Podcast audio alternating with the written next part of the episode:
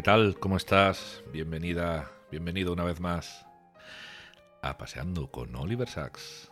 Bueno, hace ya tiempo, hace ya tiempo que no, que no me asomo por aquí. Eh, que no publicamos ningún episodio. Bueno, si escuchaste el, el, último el último episodio, el 19, pues ya conoces, conoces la razón. Y tenía ganas de volver, muchas ganas de volver. Eh, vamos a hacer un episodio distinto hoy. Eh, terminé los exámenes la semana, o sea, la semana, ayer, los terminé ayer.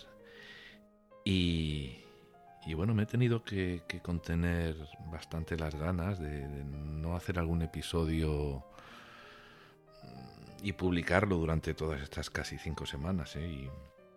Y, bueno, al final me he contenido porque tenía, tenía mucho que estudiar, pero lo, he echado en falta, bastante.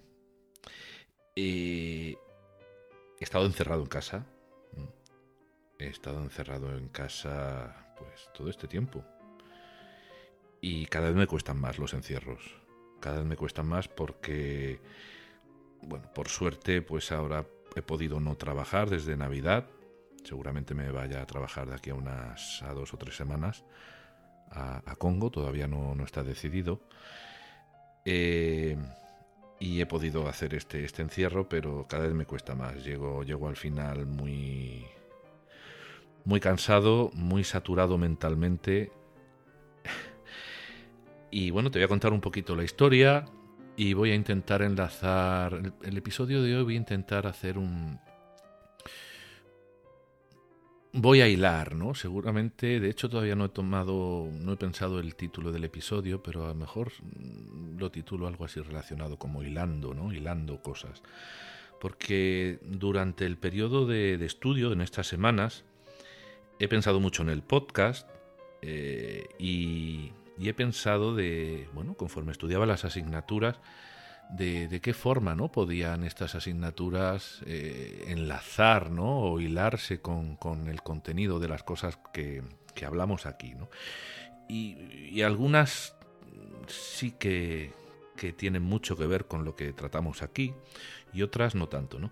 Y yo he querido, he querido hacer este, este trabajo que va a ser bastante improvisado. De hecho, tengo aquí el paquete, cuatro o cinco paquetes de apuntes hechos por mí eh, durante la fase de estudio y los voy a usar pues como guía, ¿no? No, no he hecho ningún guion, no he hecho ninguna escaleta esta vez y, y voy a improvisar, así que discúlpame si, si este episodio no tiene la estructura de, de siempre, que no la va a tener pero tenía ganas de hacer algo más, más improvisado, más, más ligero, sobre todo después de haber terminado ayer. Pero es que como también tenía tantas ganas de, de ponerme a, a, grabar, pues, pues he decidido que lo, lo, voy a hacer de esta manera.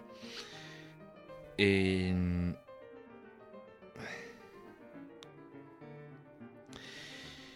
problema de, de intentar hacer cinco asignaturas y prepararlas en cinco semanas, es que mm, yo no puedo, no puedo, es imposible. O sea, yo no tengo esa capacidad, ya por la edad o por lo que sea, yo no tengo esa, esa capacidad, entonces me hubiera gustado haber sacado cinco, pero he hecho cuatro solamente. No sé los resultados, no sé las notas, espero aprobarlas, pero una la, la tuve, la tuve que dejar. Y aquí tengo las, las, las cinco y me gustaría eh, me gustaría ir hablándote de, de, ellas y de qué manera, ¿eh? porque claro, la idea es darle un sentido a este episodio, de qué manera estas asignaturas pueden enlazar o entroncar ¿no? con, el contenido de, este podcast, o lo que es lo mismo, ¿no? con, con, todo lo que concierne a la obra o vida, sobre todo a la obra, en este caso de, de Oliver Sacks.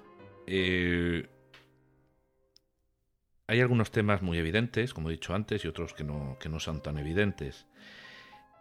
Y, y, bueno, pues vais a escuchar un trasiego de papeles, seguramente, vais a escuchar, mmm, ya digo que va a ser más informal, pues algún golpecito de taza porque me he hecho un té, entonces, pues nada, si tú también te quieres poner cómodo o cómoda, eh, seguramente que ya nos conocemos, porque has estado, has venido aquí varias veces y si es la primera vez que caes en este podcast, pues te doy la bienvenida. Como primerizo, primeriza y ojalá lo disfrutes y te remito te remito al primero y al segundo episodios, que ahí es donde conocerás más las bueno, la razón de ser de, de, la creación de, este podcast. Y bueno, pero en cualquier caso, seas nuevo, nueva o, ya seas de, la familia, eh, pues ponte cómodo, cómoda y, e intenta disfrutarlo. No sé si va a durar mucho, si va a durar poco o va a coincidir que va a durar pues lo que dura la media de estos episodios, porque ya digo que voy a ir a improvisar, a improvisar, voy a hablar de las cinco asignaturas y ver cómo enlazan o podrían enlazar y no sé el tiempo que me va a llevar. Supongo que ya sabrás el tiempo que me ha llevado porque a ti te aparecerá en la aplicación de podcast la duración del episodio, pero como yo estoy empezando a grabar, pues ahora mismo no sé lo que va a durar. Bueno, pues para hacer lo que sí he pensado para, para poder realizar este episodio es que voy a usar esa ley del embudo, ¿no? Y es que voy a intentar de ir de lo más general a lo más particular. Y bueno, con esto quiero decir que que voy a empezar a hablar de esas asignaturas, de las cinco que pretendía hacer, o de las cinco que llevaba, de las que he hecho cuatro, voy a empezar a hablar de aquellas que quizá enlazan menos con, el contenido de este podcast, hasta las que, bueno, pues tienen mucho más que ver, ¿no? Eh, pues creo que voy a empezar por la asignatura de de psicología de grupos. ¿vale? Es una asignatura de, del tercer año. Y, psicología de grupos, ya de forma general puedo decir que es la que menos me ha gustado. Eh, no me ha gustado menos porque es la que menos tiene que ver con, el contenido de este podcast, evidentemente no va por ahí. Es que es una asignatura que forma parte de, la, de otra asignatura que tuve en primero, de psicología social, en psicología social se vieron varios temas, uno de los temas fue la psicología de grupos. Y entonces ese tema se ha convertido en, esta asignatura de tercero. Y es toda una asignatura que habla sobre grupos, eh, como su nombre indica. ¿no? Entonces realmente uno no se puede imaginar cuánto se puede hablar de grupos ¿no? y cuánto se ha investigado con respecto a, los grupos. Me estoy refiriendo a grupos de personas. ¿no? Eh, entonces, como todas las asignaturas, pues comienzan con un, con un marco histórico eh, y bueno, y empiezan a desarrollarse teorías, corrientes y, muchas teorías y otra teoría y otro teorema y, bueno, al final se, se, mezclan muchas cosas, ¿no? Y bueno, pues cosas que se que he tenido que ver en esta, en esta asignatura, pues han sido han sido temas o lecciones, como se llamaban antes, ¿no? O temas relacionados con, la formación y cómo se forman los grupos, cómo es la cohesión o cómo se cohesionan los grupos, cómo se componen los grupos, ¿no? La estructura. También se ha estudiado el liderazgo que se produce dentro del grupo y cómo son los procesos de, de influencia. Voy pasando porque tengo aquí los diferentes temas grapados los, procesos de, influencia de grupos y, bueno, un tema muy recurrente y que hay que tener muy claro es que es un endogrupo, que es un exogrupo. Y sobre, esta, sobre estos dos conceptos, pues gira casi todo ¿no? en la asignatura. El endogrupo es aquel en donde nosotros, si tomamos la referencia a nosotros, donde nosotros nos encontramos, nosotros dentro de nuestro grupo, y el exogrupo es el de los otros, ¿no? el grupo de el grupo el grupo de los otros, ¿no? Vamos a decirlo, el grupo rival, ¿no? Eh, también en la asignatura se habla de, la productividad y del rendimiento dentro de los grupos y de la, y este tema es el que empieza, empieza a poder eh, enlazarse, podría enlazarse con, con, a lo que nosotros, con aquello a lo que nosotros no nos interesa. También habla de la estigmatización social, ¿no? por el hecho de pertenecer a un grupo, en este caso sería un grupo minoritario. ¿no? Eh, yo he encontrado esta asignatura que es muy aplicable a todo lo que se da en política, a todo lo que ocurre en política, incluso a las relaciones entre amigos, ¿no? Porque actuamos de una manera o en, porque defendemos al grupo, al endogrupo y atacamos al exogrupo, porque vemos que las personas de nuestro grupo, o sea, del endogrupo, somos más más parecidas y, los del exogrupo tienen otras características. Es muy interesante, ¿no? Pues para entender muchas cosas bueno, pues de la política, ¿no? Sobre todo la política, pues en nuestro país que, que por desgracia para mi gusto está tan tan en el día a día presente, ¿no? Yo creo que los políticos deberían ser un poquito más invisibles, ¿no? Y no dar y no dar tanta noticia continuamente, ¿no? Y tanto y tanto escándalo, ¿no? Sean unos o sean otros. Mm. yo creo que de, de, esta, de esta asignatura eh,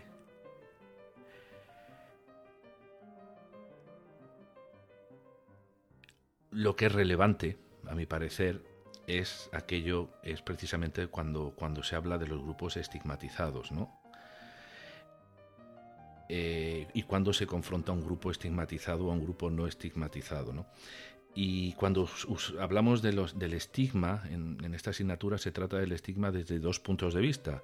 Desde el que observa a la persona, o sea, desde el que observa, el que no es estigmatizado y observa a la persona estigmatizada, ¿y qué ocurre ahí en esa, en esa observación, qué le ocurre a esa persona, cómo ve al estigmatizado, y el otro punto de vista es precisamente cómo se siente o qué piensa la persona que sufre el estigma ¿no? por parte del no estigmatizado, ya sea a nivel individual o a nivel grupal. Y, esto se enlaza con la asignatura, ¿no? Es, es, es algo que he aprendido estudiándola y es que los grupos que, que más rechazan o sea, que más generan rechazo dentro de los grupos con estigma suelen ser los grupos o las personas, podemos hablar de grupo, de personas individuales, cuyo estigma está basado en, en, una, en un problema mental, ¿no? En un problema, en un problema psicológico, sobre todo si es muy visible. ¿no?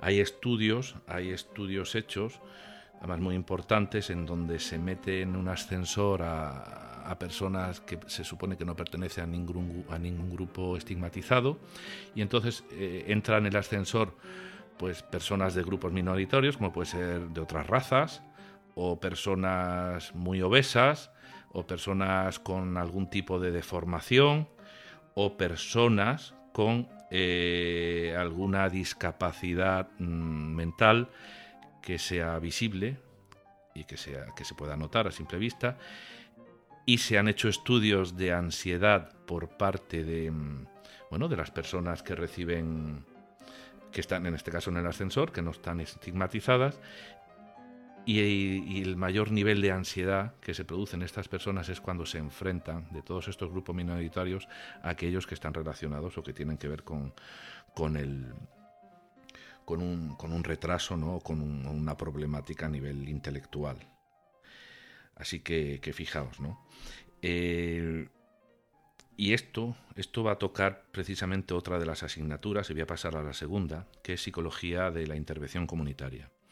Esta asignatura es una de cuarto que, quise hacer. Eh, es una asignatura también enmarcada en psicología social, pero como su nombre indica, está enfocada desde la perspectiva de, la intervención, es decir, de, de cómo un psicólogo que se quiera especializar en, lo comunitario, ¿no? pues ha de actuar. Y bueno, es una asignatura que trata varios temas, eh, amén de las introducciones y de los marcos teóricos y de los conceptos de, siempre, pues trata temas como el empowerment, ¿no? lo que aquí podríamos conocer como el empoderamiento, trata temas como la, intervención psicosocial con, menores en situación de desprotección, también el tema de la violencia hacia, hacia la mujer en el, en el, contexto familiar. Vamos a ver.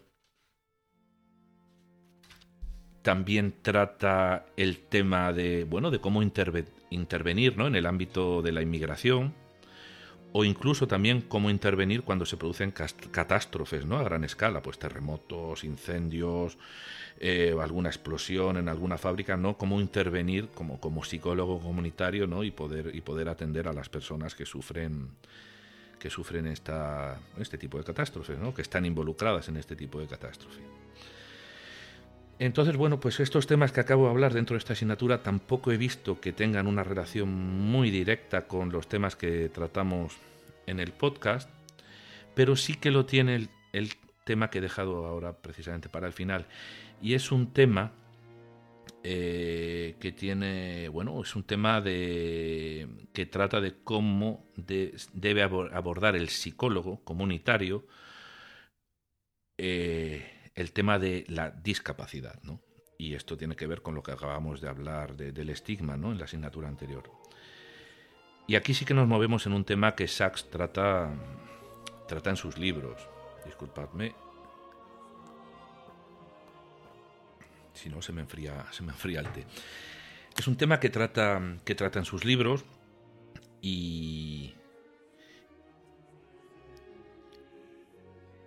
Y bueno, es un tema que en concreto, pues eh, en esta asignatura se, ha estudiado desde la perspectiva de quien sufre la, discapacidad, ¿no? Y, bueno, no hace falta ir a los libros de Sachs, lo podemos ver en nuestro, en nuestro día a día, podemos incluso vernos, verlo en nosotros mismos si sufrimos alguna discapacidad de algún tipo, ya sea física o mental. Y, bueno, es un tema que, que, al estudiarlo, bueno, pues muestra, muestra que las personas tenemos dos formas de afrontar nuestra situación de discapacidad. Y suele ser a través de dos estrategias. Se y estas dos estrategias no son excluyentes, se pueden mezclar. Eh, hay estrategias basadas en el problema, o sea, personas que intentan evitar el problema, pero también hay estrategias basadas en, la emoción. Y vamos a poner algún ejemplo de cada, de, cada una de ellas. Mm, a ver, las estrategias basadas en el problema que ponen las personas con discapacidad en marcha, bueno, pues el más fácil de todo es escondiéndolo, si se puede esconder el problema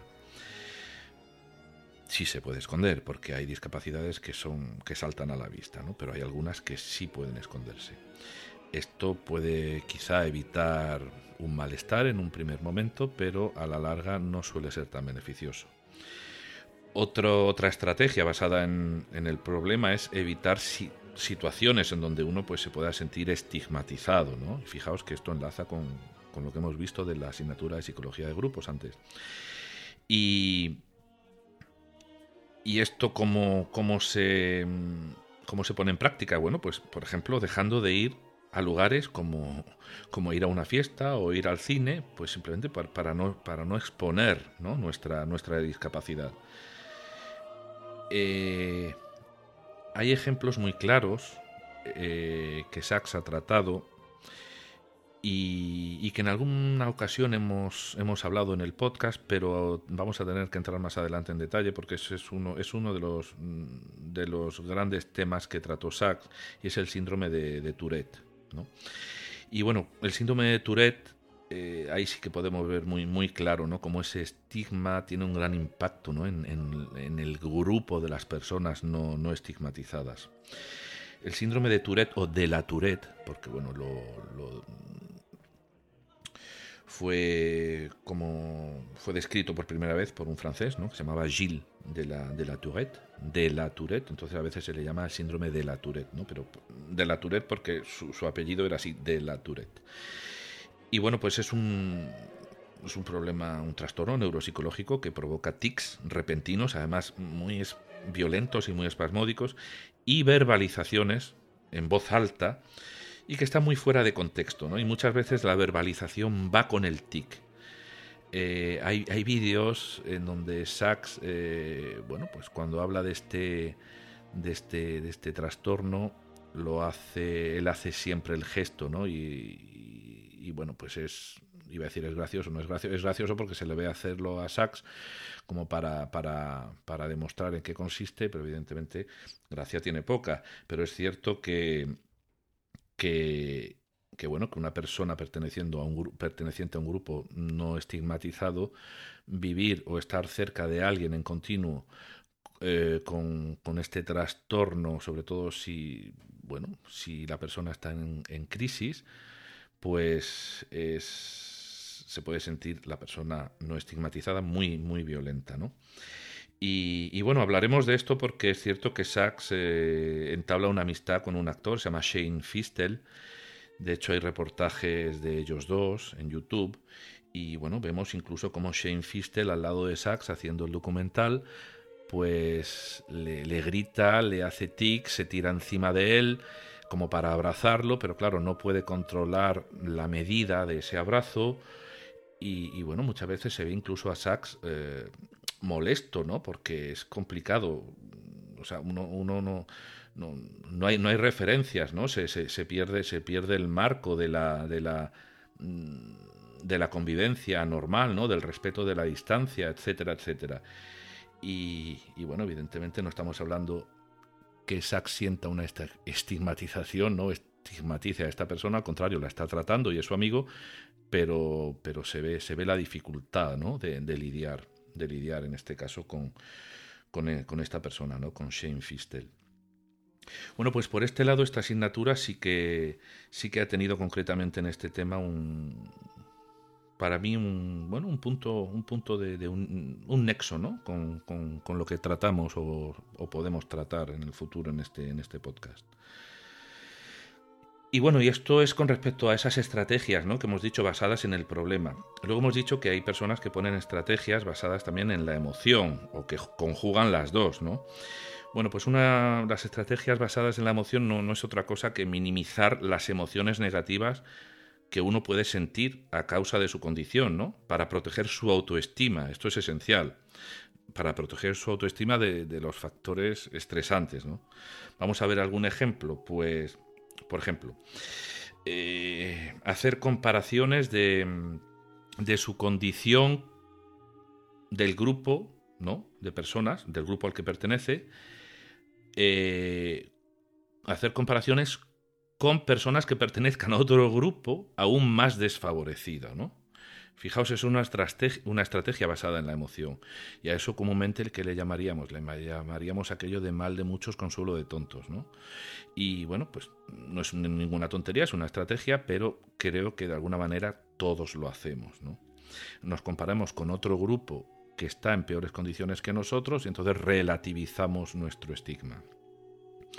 Otra estrategia basada en, en la emoción, pues es precisamente atribuir las conductas de los demás, ¿no? Se supone de las personas no estigmatizadas, atribuir sus conductas, bueno, pues a condiciones y a factores externos, ¿no? A, nuestro problema, como por ejemplo la discriminación o el prejuicio, y no precisamente a nuestra condición. O sea, yo soy una persona con, con, un problema, veo que alguien se ríe de mí, entonces, bueno, pues una manera de protegerme emocionalmente, o sea, a través de la estrategia emocional, es no darle relevancia a mi problema, sino atribuyendo que esa mofa que me está haciendo la persona tiene que ver con un problema que él tiene, seguramente sea así, claro, de, mm, bueno, pues prejuicioso o, eh, o discriminativo, ¿no? Todas estas serían las dos, las dos estrategias. Así que esta asignatura, y en concreto este tema, bueno, pues lo he estudiado teniendo muy en mente ¿no? al, bueno de, de Sachs y a, esos vídeos ¿no? y reportajes sobre la, el síndrome de la Tourette ¿no? que, que nos muestra y de, los que hablaremos cuando, cuando llegue el momento de, de, bueno, de tocar ese tema. Luego la tercera asignatura, y esta es la que no he podido hacer, no he podido hacer. Ha sido psicofarmacología. Perdón, psicofarmacología. ¿Qué hice? Bueno, leí dos temas y yo vi que no podía con, con aquello con, con, solo dos semanas y media por, por delante. Y no solamente dos semanas y media, sino que llevaba dos asignaturas más que ya las había visto, pero bueno, tenía que repasar muy bien a fondo, ¿no? Así que era, era imposible. Eh, otra de las razones, además del tiempo, iba muy ajustado, otra de las razones por, por las que la dejé fue que, bueno, no, quería tampoco estudiarla por esquemas o por resumen, ¿no? Hay asignaturas que dices, bueno, no tengo tiempo, a ver si hay alguien que hizo algunos resúmenes el año pasado o este año, a ver qué preguntas son más o menos típicas, a ver si la puedo salvar. No, no consistía en salvarla.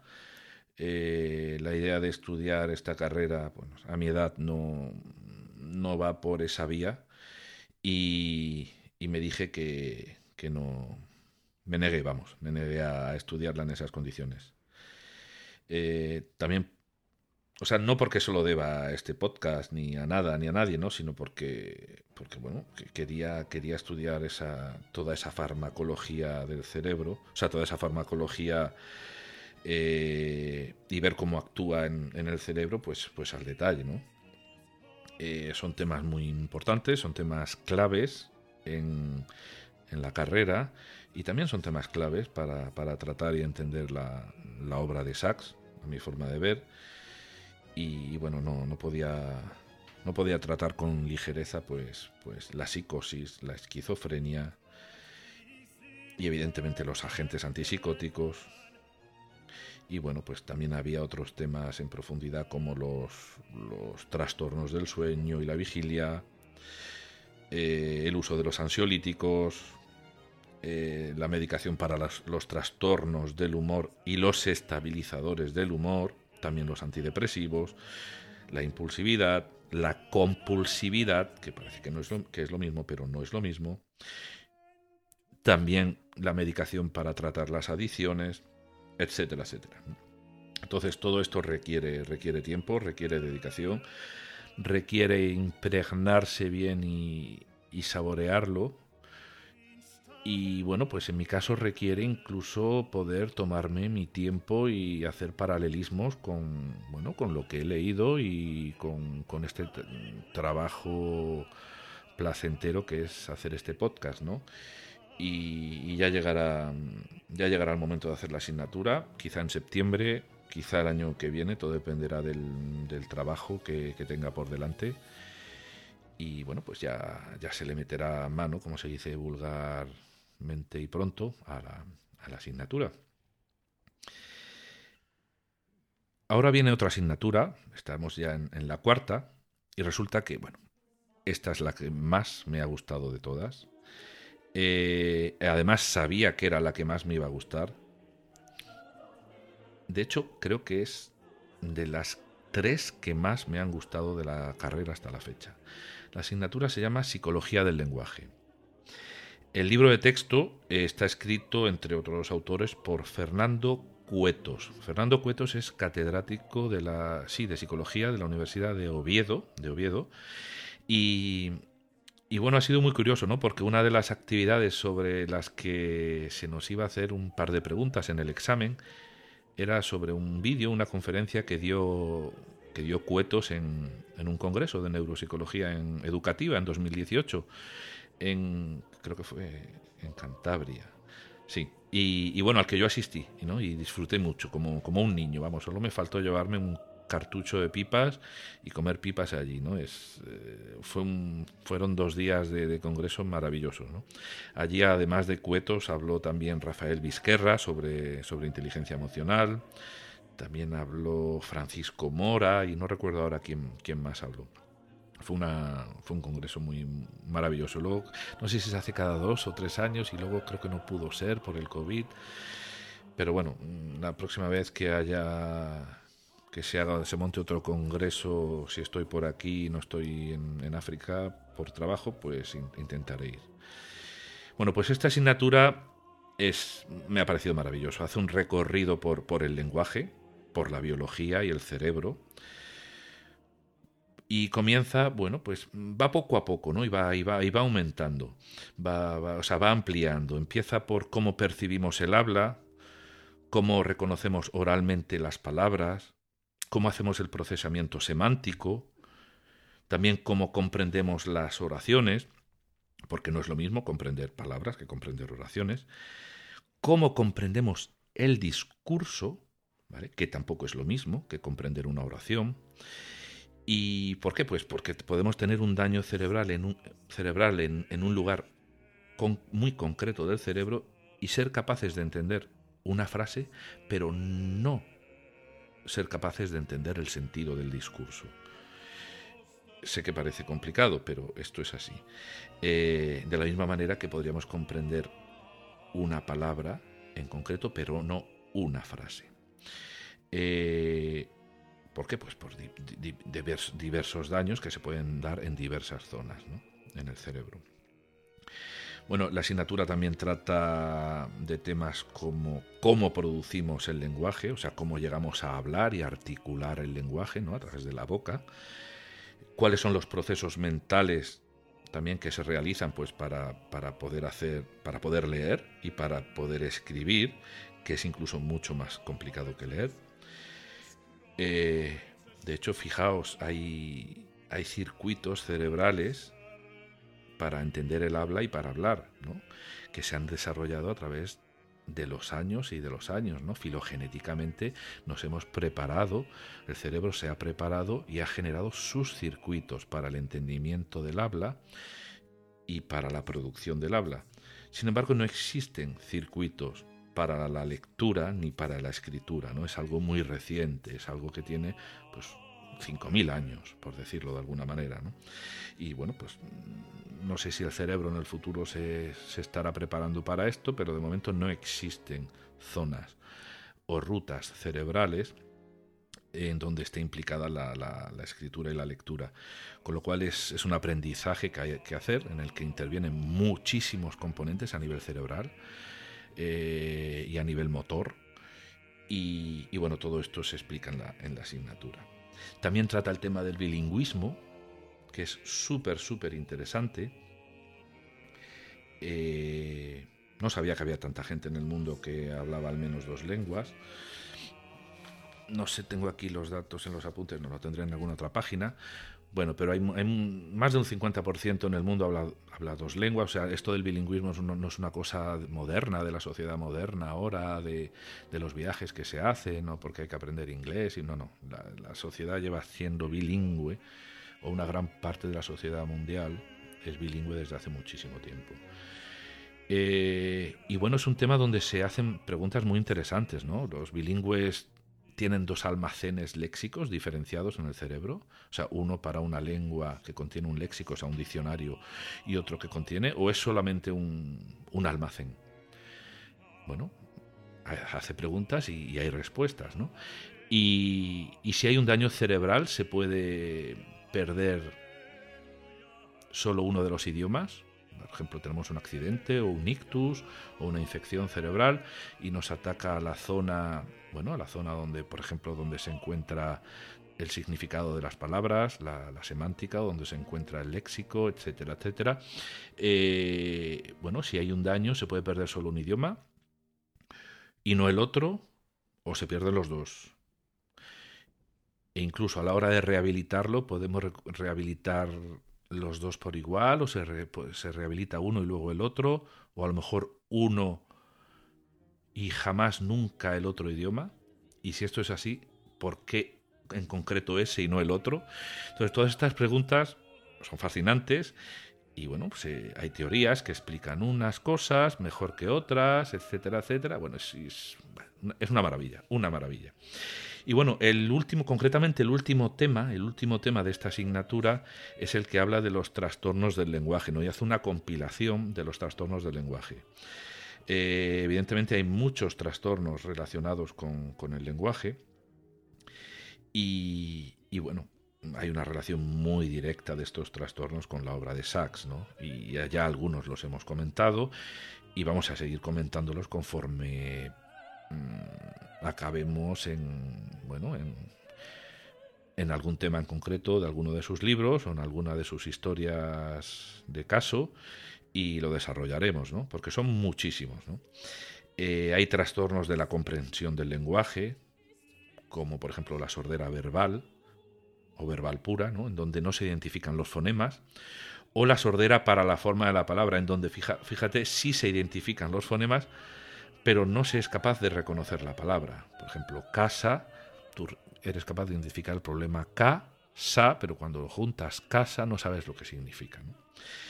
Y, bueno, pues esto es porque hay una zona en concreto de la corteza cerebral que está dañada. Ya hemos dicho que por alguna razón. Mm, puede ser un ictus, puede ser un accidente, cardio, o sea, un accidente eh, a través de un golpe, o puede ser alguna infección, etcétera, etcétera.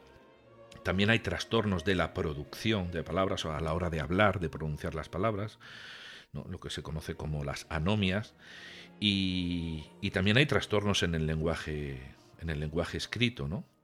Por ejemplo, las dislexias.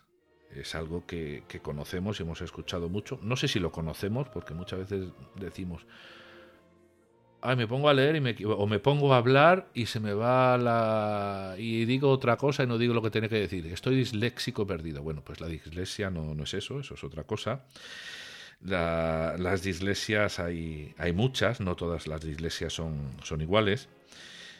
Si se trabaja como psicólogo como, o como reeducador a nivel neuro, neuropsicológico en educación, hay que conocerlas muy bien ¿no? cuando trabajamos con niños, porque aunque la clave de, la dislexia es un déficit en la conciencia fonológica, es cierto que hay muchas especificidades.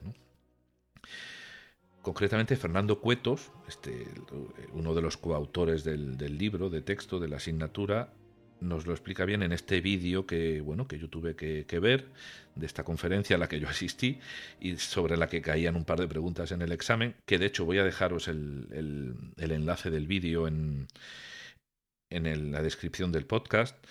Eh, bueno, nos dice Cuetos que hay, Fernando Cuetos, que hay dos grandes bloques en la dislexia, ¿no? Están las dislexias del desarrollo y las adquiridas.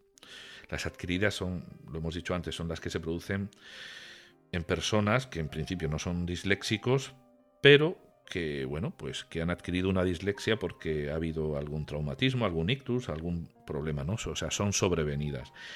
Pero las dislexias del desarrollo, pues se van son las que se van produciendo en el desarrollo del, niño, ya, ya, en el feto. Y bueno, muy probablemente sea, sea un fallo genético. Y voy a decirlo de una manera fácil, porque Cuetos lo dice de una manera fácil, porque si lo tuviera que decir de una manera más precisa, pues tendría que ponerme ahora a repasarlo y a estudiarlo y terminar los exámenes ayer y no, no, no tengo ganas de entrar en detalles. Entonces, para entendernos, eh, lo que ocurriría en, el periodo de, gestación es que bueno, los genes que son los encargados, los que llevan la información eh, durante el desarrollo, pues ya, ya embrionario, son los encargados de decirle pues, a las células y a las neuronas, pues a dónde tienen que ir ¿no? durante el desarrollo.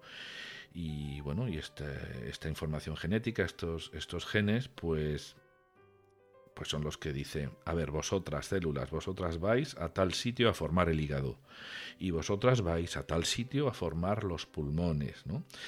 Y vosotras pues vais hacia tal sitio a formar el sistema nervioso, concretamente, pues venga, vosotras al cerebro y os llamáis neuronas, ¿no?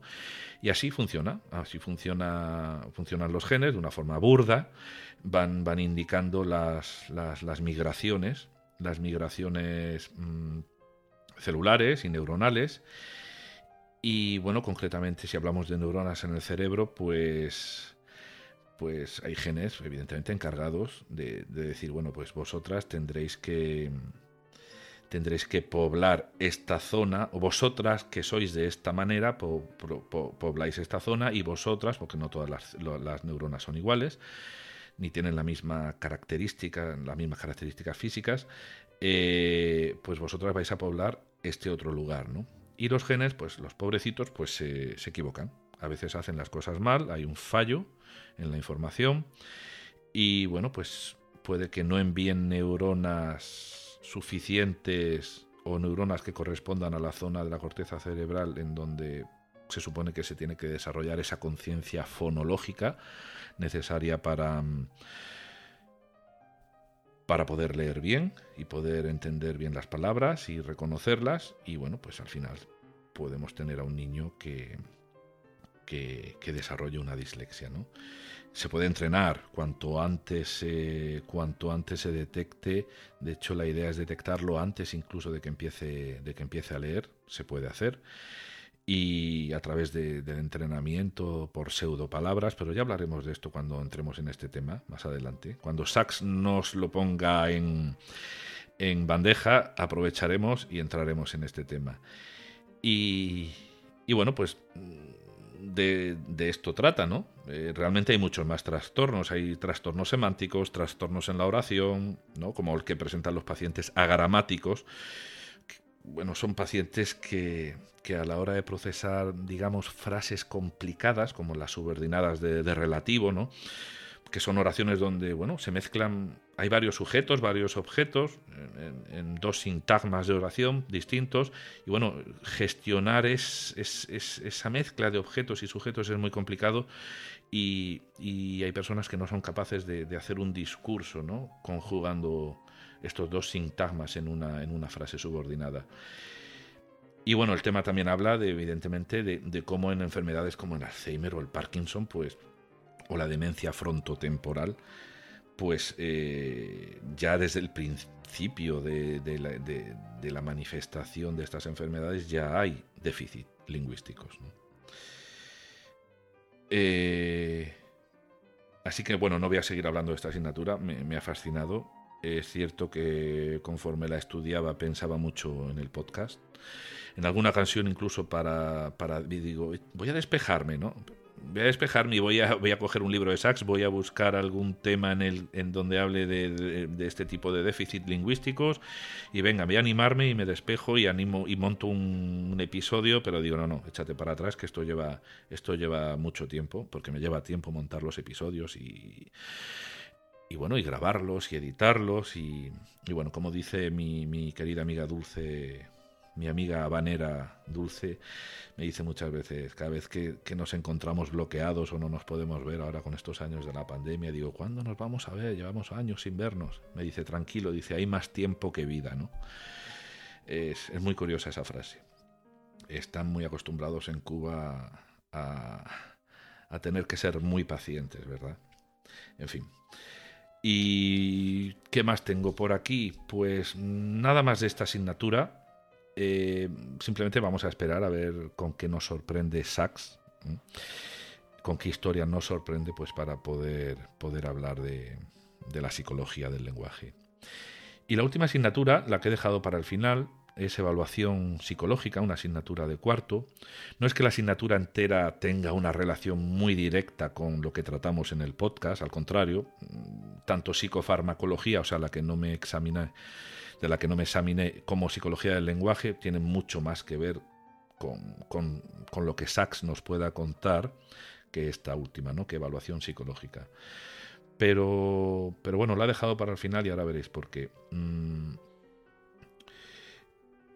y es que, es, ¿cómo lo explico? En esta asignatura hay una serie de contenidos eh, que ahora los voy a desarrollar un poquito y no lo voy a hacer muy largo. Eh, hay una serie de contenidos, pero precisamente había un contenido en el libro que era el que más entroncaba con, bueno, con, o más relación podría tener con, en concreto, con, con, con el hecho de, que Sachs fuese el escritor que fue, ¿no? Y justamente ese tema no entró, lo sacaron fuera del temario para el examen. ¿Qué ocurre? Que es un tema que no he podido estudiar, me he tenido que estudiar la asignatura sin entrar en ese tema, pues no entraba y ahora lo tengo que retomar porque necesito, quiero trabajarlo sobre todo para el próximo episodio. Entonces, rápidamente, el proceso de evaluación psicológica, la asignatura se llama evaluación psicológica. Pues ese proceso, ¿no? El proceso de evaluación psicológica, como lo dice el propio nombre, pues consiste en evaluar por parte de un psicólogo, pues a alguien que, que va al psicólogo, pues para ver, para ver qué es lo que le pasa, o a alguien que ha sido enviado a un psicólogo pues para que se le realice una evaluación, ¿no? Como podría ser un niño o a un presunto criminal, ¿no? Porque bueno, en la psicología hay muchos campos, ¿no? Está el clínico, el educativo, el forense, etcétera. Eh, los que hemos ido alguna vez al psicólogo, yo he ido en un par de ocasiones y, y bueno, pues mm, ahora pues entiendes cómo, cómo, cómo funciona esa, esa evaluación, ¿no? Esa evaluación, esa evaluación psicológica. Y, y bueno, pues la evaluación psicológica lo que hace es que suele terminar con un informe, el, llamado informe psicológico, que, bueno, que tiene una estructura y un contenido que está más o menos estipulado. Y en ese contenido pues se han de, encontrar, pues entre otras cosas, las pruebas psicológicas que se han usado pues, para hacer la, evaluación, ¿no? Y precisamente la, asignatura pues habla de, estas pruebas. Yo supongo que en medicina y en concreto en neurología, no digo neurología por, porque Sachs era neurólogo, pues pasará algo, pasará algo muy parecido, ¿no? Y bueno, estas pruebas o instrumentos de evaluación pues pueden ser muy diversas, ¿no? Eh, se pueden, o sea, no son excluyentes, se pueden usar varias, se puede usar solamente una, dependiendo, bueno, de, la naturaleza del, de lo que se vaya a tratar en, las sesiones. Y, y, bueno, pues vamos a citar algunos, ¿no? Algunos instrumentos o formas de evaluar, de evaluar en psicología, pues desde la entrevista, que es algo muy, muy común, ¿no? Entrevistar al, al paciente, hasta la, observación, ¿vale? que parece algo sencillo, pero no lo es, porque tiene que estar sistematizada. Por ejemplo, observar conductas de un niño muy pequeñito con el que todavía no se puede interactuar, ¿no? Ahí usaríamos la observación. No se puede interactuar porque a lo mejor todavía no sabe hablar, pero queremos, parece que sospechamos de algo y, ahí la observación tendría lugar, ¿no? También hay pruebas psicométricas, y esto es muy conocida, pues serían los famosos test, que, pues, que todos hemos hecho alguna vez, ¿no? Para medir la inteligencia o nuestra fluidez verbal o espacial, etc. También hay técnicas objetivas, son precisamente las que se basan en, bueno, en las respuestas fisiológicas ¿no? de, una persona. Pues una prueba objetiva pues sería medir el ritmo cardíaco, la tensión o la conductancia de, la piel de, de, alguien, o incluso hacerle una resonancia magnética, ¿no? Pues mientras se le hacen preguntas o se le presenta una serie de imágenes y a ver cómo reacciona su cuerpo. ¿no? Y bueno, se llaman objetivas porque en principio estas personas no pueden inferir, no, no pueden actuar para falsear o para modificar su respuesta, no es su, sistema nervioso, su organismo quien, su sistema nervioso, su sistema endocrino, su sistema, el que sea, ¿no? Y, y esas serían las objetivas. Y bueno, hay más familias de, pruebas que se, pueden, que se pueden usar para hacer una evaluación psicológica, pero hay una de ellas, las llamadas pruebas subjetivas, que también contiene dentro varios tipos de pruebas, de subpruebas, y una de ellas concretamente, y esta es la que nos interesa, son las pruebas llamadas técnicas narrativas.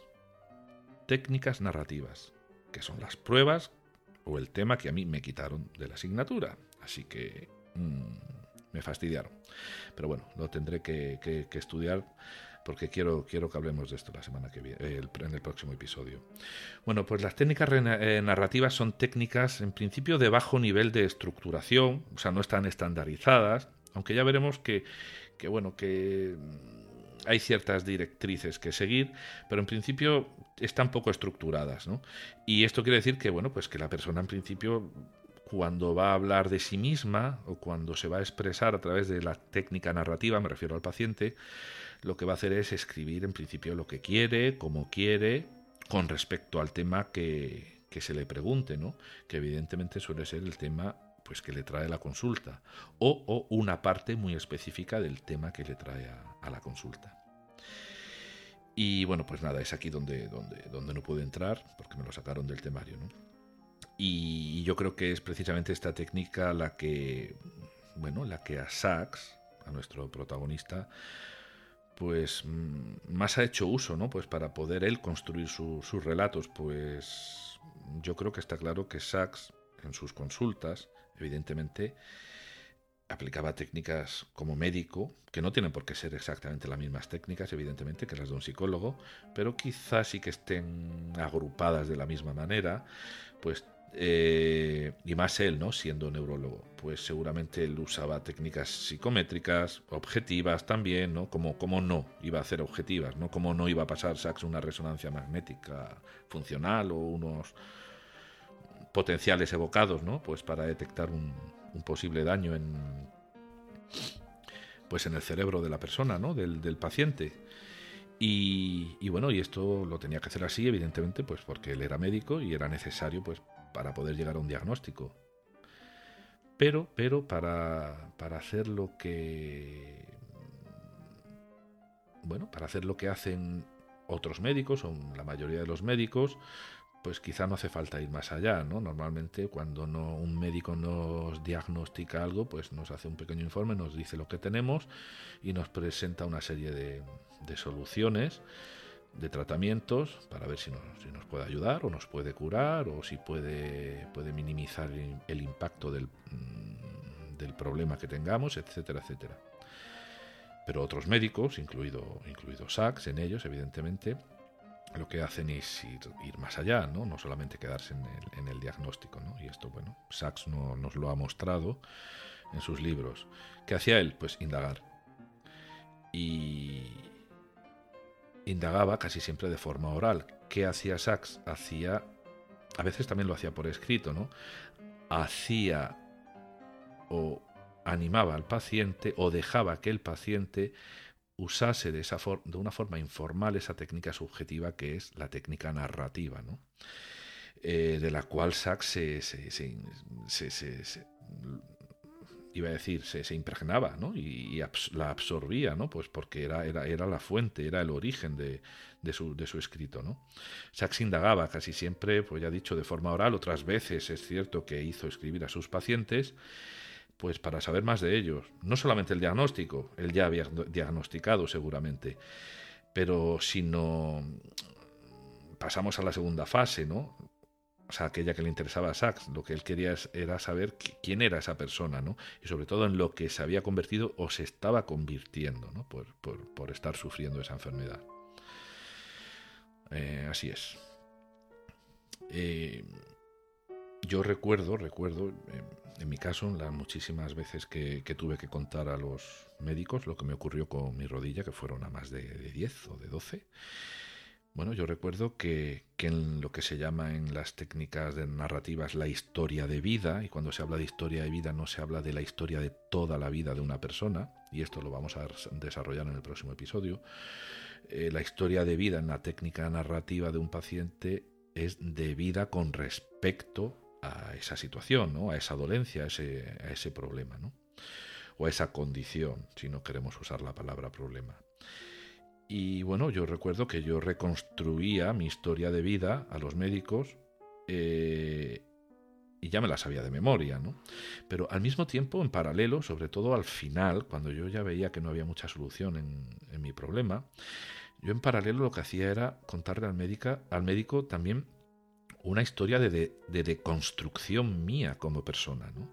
de, la desintegración de mi ser. ¿no? yo, yo, estaba perdiendo la pierna, perdí el trabajo, gané 15 kilos, estaba muy mal, fueron muchos años, fueron 8 años casi sin poder andar, muletas, silla de ruedas, etcétera. Bueno, ya conocéis la historia, si conocéis el podcast. Y bueno, y, y sobre todo al final, en los últimos médicos, cuando yo ya estaba bastante desesperado, esa parte, esa parte esa parte era la que yo quería que entendiese. a mí ya me daba igual la historia de vida de qué ocurrió con mi rodilla, cuántas veces me operaron.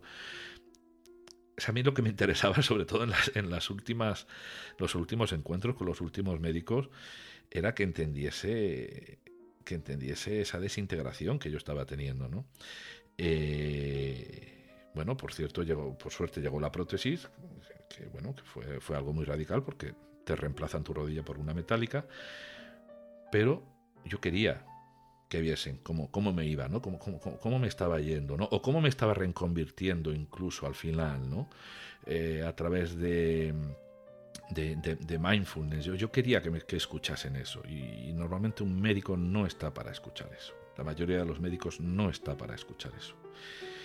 En fin, dejo de, de hablar de mí, pero es que no, a veces no, tengo el, tengo el caso tan, tan cerca que para que voy a ir a buscarlo en otro sitio. ¿no?